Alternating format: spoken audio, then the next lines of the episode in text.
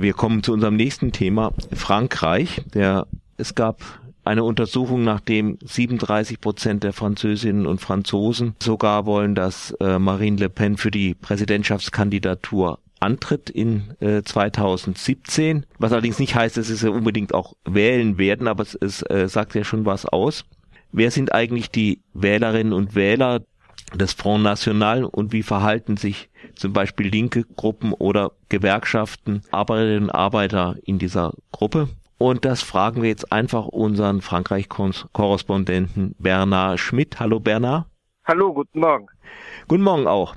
Der Morgen kann ja schon gut sein, aber das mit dem Front National ist ja nicht so gut. Da gebe ich dir völlig recht.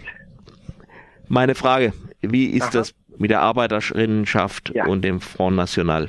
Also zunächst, äh, du hast völlig recht darauf hinzuweisen, dass die Zahlen über die äh, die Angaben darüber, wer jetzt wünscht, dass sie kandidiert, dass das noch keine inhaltliche Zustimmung ausmacht. Es gibt auch eine Umfrage von vorgestern, wo übrigens acht Prozent damit rechnen, dass sie Chancen hat, bei der nächsten Wahl 2017, also in äh, einem Jahr und drei Monaten Präsidentin zu werden. Also da, da ist schon eine Kluft dazwischen. Da, da tritt natürlich ein bisschen das Realitätsprinzip in Erscheinung. Es gibt aber schon um die 30 Prozent äh, der äh, französischen Bevölkerung, die sagen, inhaltliche Übereinstimmung mit Marine Le Pen zu verspüren. Das heißt, wir haben es mit einem nicht äh, geringen Anteil der Gesellschaft zu tun. Was nun die lohnabhängigen, abhängig beschäftigten Arbeitnehmer betrifft, so sind die keineswegs verschont von diesem Phänomen, sondern ganz im Gegenteil, wie man leider feststellen muss. Ähm, der Front National ist in den letzten 20 Jahren die Partei gewesen, die was ihre Wähler und Wählerinnenschaft betrifft, einen Unterklassenbauch aufweist. Das war in den 80er Jahren anders. Damals gab es eher einen Mittelklassenbauch. Wenn wir jetzt historisch eine äh, besonders, leider besonders erfolgreiche faschistische Partei heranziehen, die NSDAP, äh, dann wies sie auch eher einen Mittelklassenbauch auf, weil im Laufe der Weimarer Republik wurden vor allem die Parteien des sogenannten Mittelstands, des Kleinbürgertums, der Mittelschichten zerrieben, also die DDP, die Deutsche Demokratische Partei und die Deutsche Volkspartei, während SPD und KPD doch weitgehend stabil blieben, was nicht heißt, dass es nicht Arbeiter, Arbeiterwähler und auch Arbeitslose gab, die zur Nazi-Partei gingen. Beim Front National ist die Zusammensetzung anders, wie sie auch derzeit bei zeitgenössischen rechtsextremen Parteien jeweils anders ausfällt. Äh, beim Front National hatten wir in den 80er Jahren, und zwar bis 1986, einen Mittelstandsbau. Äh, bis 1986, das heißt bei den ersten beiden Wahlen, wo die Partei von, die damals von Jean-Marie Le Pen geführt wurde, äh, erfolgreich war, bei den Europaparlamentswahlen im Juni 1986 und bei den Parlamentswahlen im März 1986. Dann hat sich das zu verschieben begonnen und es hat sich vor allem in den 90er Jahren zu verschieben begonnen. Das hat natürlich was zu tun mit dem politischen Vakuum, das sich in einem Teil der Linken auftat, mit dem Einbruch der französischen kommunistischen Partei, zusammenhängt mit der Krise und dann dem Verschwinden des Sowjetsystems, was hier durch die französische KP immer noch historisch als eine positive Referenz betrachtet wurde. Und auch mit der zunehmenden, mit dem zunehmenden Übergang der damals wie jetzt regierenden Sozialdemokratie zu neoliberalen, prokapitalistischen Paradigmen.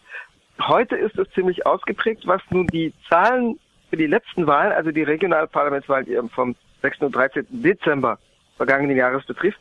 Äh, so stoße ich da auf verschiedene Zahlen, die auch nicht äh, ganz miteinander übereinstimmen. Äh, ich habe vor allem Zahlen bei zwei Instituten gefunden, bei IFOP und bei ähm, Opinion Way. Opinion Way ist deswegen mit Vorsicht zu genießen, weil deren Chef Patrick Buisson ist selber ein rechter Kader. Er war früher Chefredakteur der rechtsextremen Wochenzeitung Minute in den Jahren 1986, 87 und war äh, in den Jahren 2007 bis 2012 Berater von einem gewissen Nicolas Sarkozy, dem Staatspräsidenten. Ah, die kennen wir, ja, ja. Mhm. Inzwischen sind die äh, allerdings miteinander verkracht, weil dieser derselbe Patrick Buisson hatte die glorreiche Idee, ähm, äh, ohne Wissen von Sarkozy äh, Tonbandaufnahmen von ihm anzufertigen, was äh, als es rauskam 2013 äh, Sarkozy in ziemliche Rage versetzte. Hm, jedenfalls bei Opinion Way sind es angeblich 54 Prozent der Arbeiterschaft, die, äh, die äh, für den Front National gestimmt hätten. Bei äh, IFOP sieht es, ist es ein bisschen relativer, dort sind es 43 Prozent, was immer noch sehr hoch ist.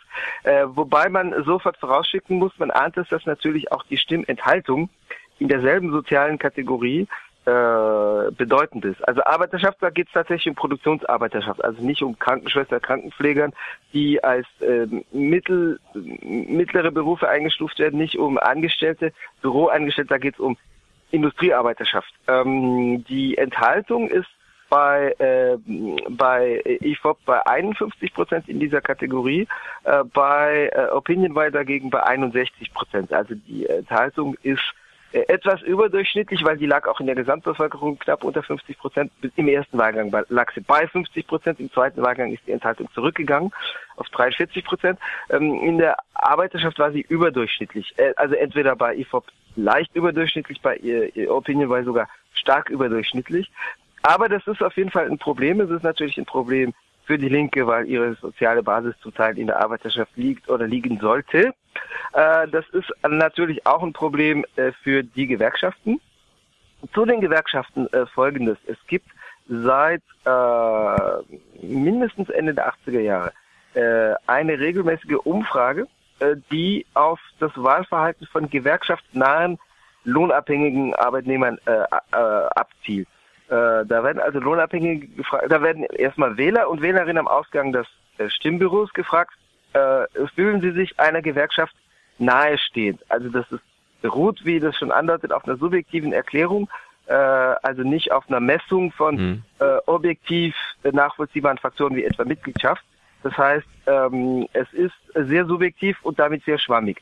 Ähm, die äh, Umfrage ist aber deswegen interessant, weil äh, sich über die Jahre also in den letzten 30 Jahren das eben zurückverfolgen lässt und sich dadurch schon insofern eine Tendenz herauslesen lässt, weil sich zwischen denselben Umfragen, Umfragen vom selben Typ, die sozusagen auch die dieselben, bei denen man dieselben Vorbehalte geltend machen kann, weil es eben nicht wissenschaftlich äh, nackte Fakten sind, äh, weil sich da trotzdem eine Tendenz herauslesen lesen lässt, weil wenn die Frage gleich gestellt ist und trotzdem Verschiebungen oder Konstanten feststellbar sind, dann sagt es natürlich trotzdem was aus.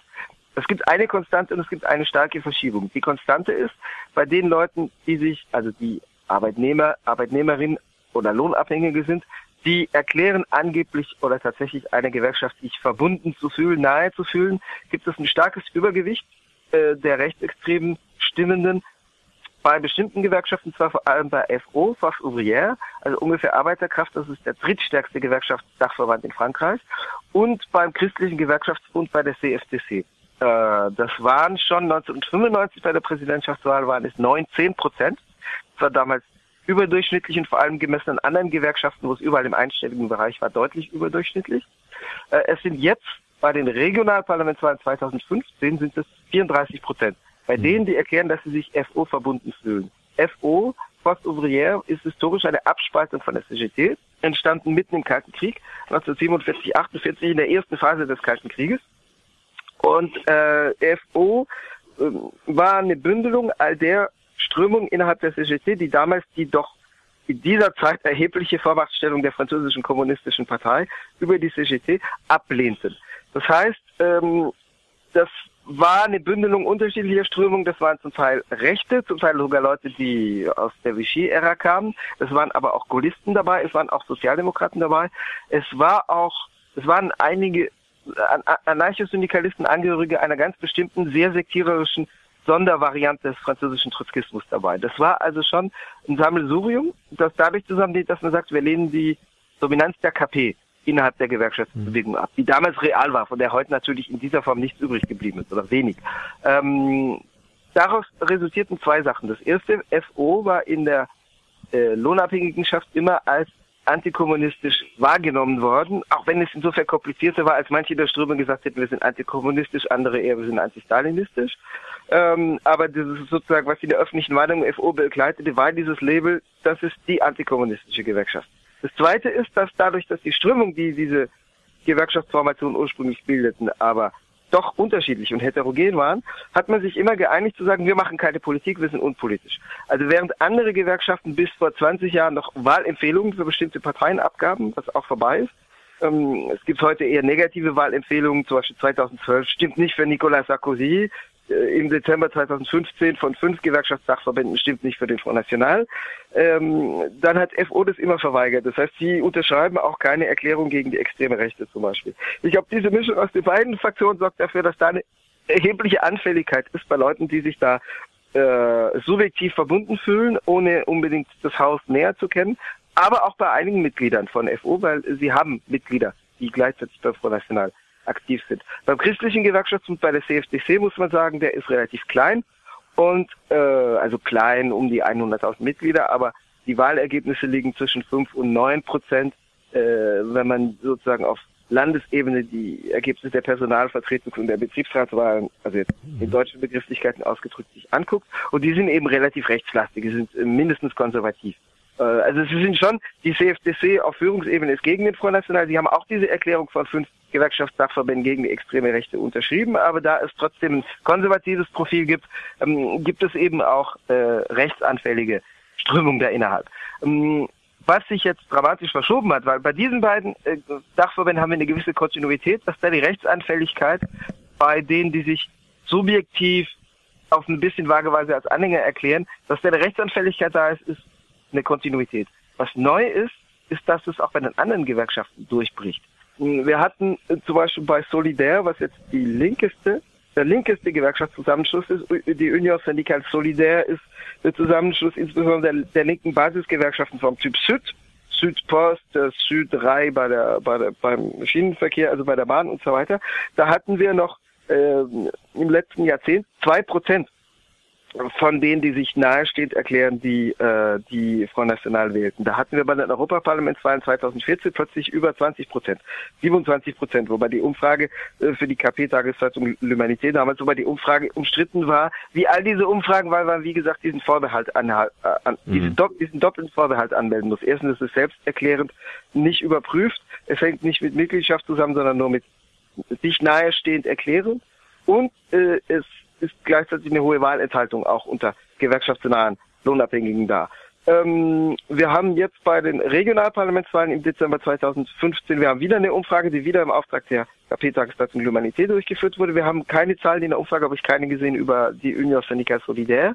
Die ist auch relativ klein. Das heißt, die, die, die Gesamtmenge an Leuten, die man da befragen kann, ist auch nicht so groß, sodass Abweichungen leicht möglich sind. Aber wir haben Zahlen zum Beispiel für die CGT, also nicht für die CGT als solche, die ganz klar gegen den Front National Position sind, aber für diejenigen Lohnabhängigen, die sich ihr nahesteht, erklären, wo es 29 Prozent sind, die erklären, wir fühlen uns der CGT nahe und die für den Front National stimmen. Da haben wir also schon eine dramatische Herausforderung, äh, der die Gewerkschaftsführung auch zu begegnen versuchen, also natürlich durch Schulung der Mitgliedschaft und durch Artikel in ihrer Presse gegen die extreme Rechte, hat denn, aber, aber hat, auch durch diesen Aufruf. Äh, hat denn die, ähm, hat denn der Front National etwas Spezielles für die Arbeiterinnenschaft in Frankreich zu bieten? Haben die ein Programm, das auf die Probleme der Arbeiterschaft eingeht oder Sie haben Was? insbesondere Demagogie anzubieten. Also der Front National äh, hat ein Wahlprogramm, das vor allem im Hinblick, im Hinblick auf den sozial- und wirtschaftspolitischen Diskurs a Geometrie variable ist, in variable Geometrie, wie man auf Französisch sagt, also mhm. äh, relativ beliebig anpassbar. Der Front National war in den 1980er Jahren noch eine aggressiv neoliberale Partei, die sich in wirtschaftspolitischer Hinsicht im Hinblick auf die Wirtschaftspolitik damals auf Ronald Reagan und Margaret Thatcher berief, die ja doch eher noch äh, mutig sein und äh, gegen die Gewerkschaften vorgingen als die französische Rechte, die da zu schlapp und zu langweilig sei. Ähm, und dann hat sich das äh, radikal gewandelt um das Jahr 1989, 90 herum. Das hing zusammen damit einerseits, dass die Bündnisse mit konservativen und wirtschaftsliberalen Rechten nicht so klappten, wie der Front National sich das gewünscht hätte. Andererseits äh, hing es damit zusammen, dass der Zusammenbruch der Sowjetunion die äh, die äh, Kader der extremen Rechten dazu verleitete zu sagen, die Linke ist historisch tot, der Marxismus zumindest als sozusagen Leitvision ist tot und deswegen wird auf der Dauer auf die Dauer ein Platz frei für eine Kraft, die sagt, wir sind die Alternative zum System, wir sind die Systemopposition und diese Kraft wird recht sein. Damit hängt dieser Wandel zusammen. Beim Front National begreift man aber sozusagen aus der Binnensicht den wirtschafts- und sozialpolitischen Diskurs immer als Marketingstrategie. Das kommt relativ klar zum Vorschein in dem Film, äh, den Edouard Mills Hafif, ein Filmemacher, gedreht hat. Ein Dokumentarfilm aus dem Jahr 2004 oder 2005, der heißt Pays de Gueule Noire, im Land der schwarzen Fressen. Das geht um die frühere Bergarbeiterregion in, im Pas-de-Calais. Also in Nordostfrankreich, unweit der belgischen Grenze. Und zwar hat er gedreht seinen Dokumentarfilm in Enna-Beaumont. Das ist die Stadt, die äh, als erste in absolutem, mit absolutem Mehrheit im ersten Wahlgang durch den Front National gewonnen wurde, also bei der Rathauswahl im März 2014. Also es gab da noch mehrere Städte. Der Front National regiert heute zwölf Städte, aber die anderen hat er im zweiten Wahlgang genommen und in Enna-Beaumont hat er die absolute Mehrheit im ersten Wahlgang. Und äh, in dieser Stadt hat der Front National seit 25 Jahren eine systematische Aufbaustrategie verfolgt.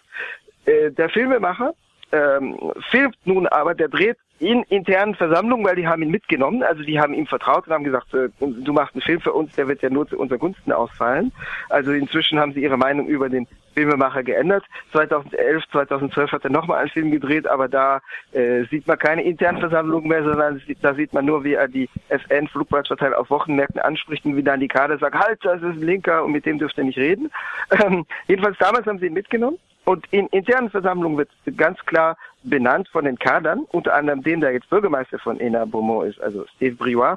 Äh, hier geht es zur Marketingstrategie und wir haben ein Produkt zu platzieren. Äh, das heißt, wir machen sozusagen eine Marktstrategie, wo kommen wir mit unserem Diskurs an. Das heißt, da ist schon ein zynisches Herangehen, äh, was es bei anderen Parteien im Übrigen auch gibt, aber wo ganz klar ist, da werden nicht Inhalte als solche respektiert, sondern da wird versucht, ähm, mhm. seinen Plunder an den Mann und an die Frau zu bringen. Aber vor diesem Hintergrund. Demokratie. Äh, äh, jein, also es gibt ja schon Parteien, die sozusagen auf einer gewissen sozialen Basis einfach aufbauen und das schon historisch. Äh, auch wenn ich den großen Parteiapparaten von SPD und CDU in, in Deutschland und davor in Westdeutschland schon lange sehr viel Zynismus zutraue, war es doch so, dass äh, solange es relativ klar abtrennbare gesellschaftliche Lager gab, eine Arbeiterschaft, praktizierende Katholiken, die jeden Sonntag in die Kirche gehen und so weiter, und dass die SPD der Arbeitnehmerschaft oder Lohnabhängigschaft irgendwas anbieten musste, zumal sie ja mit den DGB-Gewerkschaften verbunden war, und dass zum Beispiel die CSU für praktizierende Katholiken was anbieten muss. Das hat, ist natürlich inzwischen auch dabei zu verschwimmen oder ist schon verschwommen. Das ist nicht mehr so klar abtrennbar wie in den 1970er Jahren. Aber im Front National ist es klar, dass es nicht diese, sozusagen diese Kernklientel gibt, sondern dass man versucht, alles, was unzufrieden ist, zu bündeln. Und zwar äh, sozusagen äh, auf bei den Reichen wie bei den Armen, um es mal ganz äh, simpel zu sagen.